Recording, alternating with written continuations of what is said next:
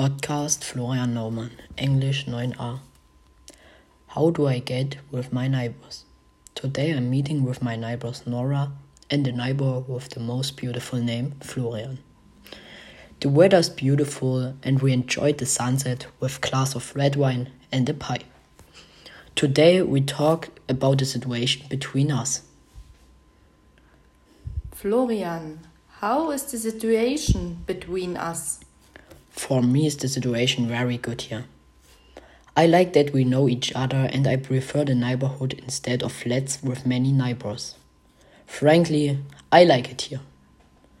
What's your opinion here? I also like living in this neighborhood.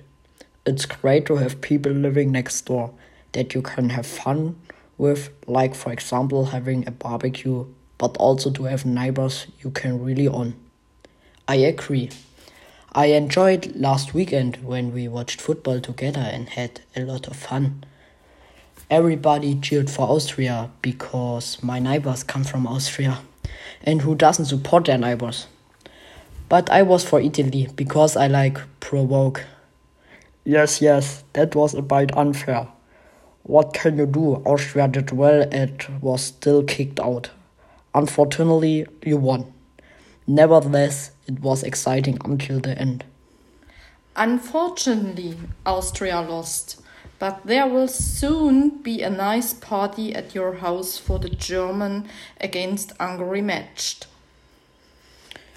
Yes, yes, I think the game will be nice because our neighbors are coming and we have a nice party and will celebrate all goals for Germany together. That shows the good relationship in our neighborhood. That's all about football. I also quite enjoy the little things this neighborhood has to offer, like the big bunny jumping through our gardens. I absolutely agree. Yeah, what can I say? I have a super bunny. he isn't afraid of your cats. Yes, that pets also enjoy the neighborhood very much especially during summer when they need to be taken off during vacations. It's great that all neighbors seem to like pets a lot. Yes, that's actually how I see it. I also want to say that everyone had children where you can play football or just chill out a bite. So you never really get bored here.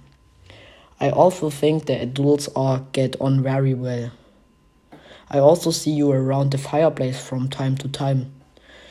You see the way too, don't you? Yes, we think so too and agree with you there. Do you often meet your neighbors' children or are you too busy? Yes, that is a good question. Unfortunately, I have a little to no time because I train four times a week and the rest I have to do with school. So I can't do anything with the children. But when I have time at the weekend, I sometimes play around uh, football in the garden.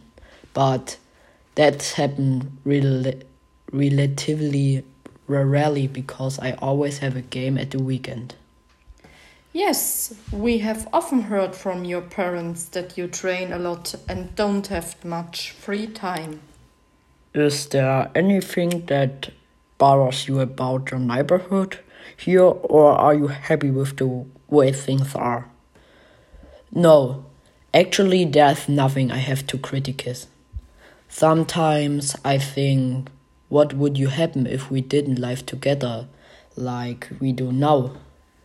That's why I actually enjoy the atmosphere as it as it's here and don't really have anything to complain about.